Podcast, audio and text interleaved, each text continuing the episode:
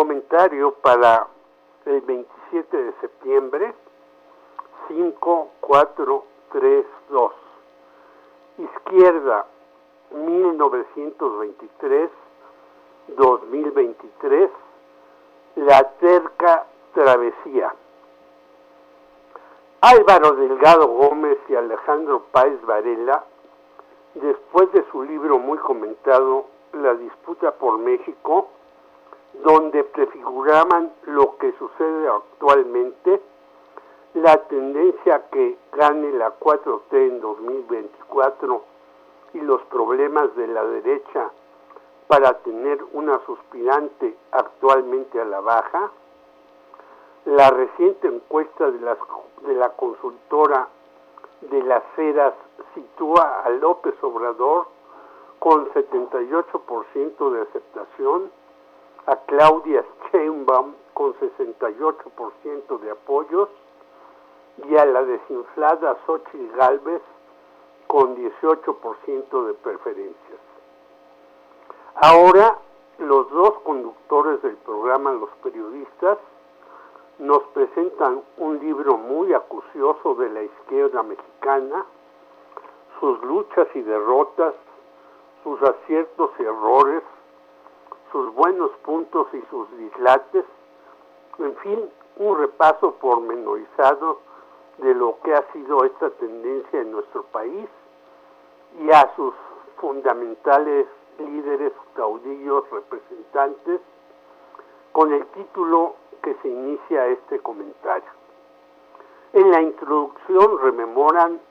al volumen clásico de Adolfo Gili, el hombre que hizo la revolución interrumpida, quien detalló además las batallas de Cuauhtémoc Cárdenas y la necesidad de, de, agruparse contra el sistema y la derecha que todavía nos oprime a pesar del triunfo en 2018, luego de varios fraudes contra Andrés Manuel. Para Álvaro y Alejandro, si bien hay varias izquierdas, en realidad hablan de una izquierda que sintetizan con la frase andresina, primero los pobres. En cuatro partes, dos y dos para cada autor, uno va descubriendo tanto las bestias del olvido como ni pan, ni tierra, ni libertad de Paez Varela, y asimismo el exterminio y ascenso y la asfixia de grandes contingentes que lucharon sin cesar para no solo lograr la democracia que tenemos,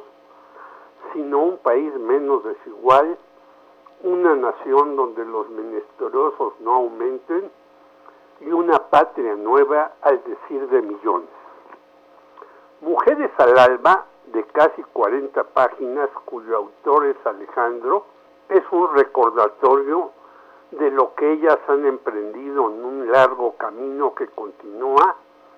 pero ya ha dado frutos a pesar de muchos obstáculos. Y uno de ellos, sin duda, es que haya una representación mayor, casi paritaria en muchos lugares de las madres, parejas,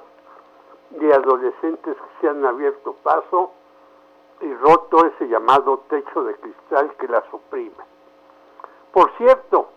hasta ahora la batalla presidencial es entre dos mujeres, Claudia Sheinbaum y Xochitl Galvez, ni más ni menos. Los capítulos finales, Izquierda de dos hombres y Cicuta de derecha, cuya autoría son de Álvaro Delgado, hacen un recuento de Cuauhtémoc y Andrés Manuel que presenta lo que debieron batallar estos hombres, que no obstante las tranzas de 1988, 2000 y 2006, entre otras, no cejaron jamás en su pretensión de una transformación que era indispensable en un país tan cerca de los Estados Unidos y alejado de la mano de Dios, ya que el clero, salvo excepciones como Sergio Méndez Arceo Samuel Ruiz, Raúl Vera, Porfirio Miranda y demás representantes de la teología de la liberación, tuvo que luchar contra el yunque, recordar los libros de Álvaro al respecto, personajes como Marcial Maciel y Norberto Rivera y demás sabandijas eclesiásticas, más los ricos que oprimen y se llevan todo al extranjero. Izquierda 1923-2023, la terca travesía de Alejandro Páez Varela y Álvaro Delgado Gómez, imprescindible en estos y otros momentos. Jorge Meléndez, Radio Educación.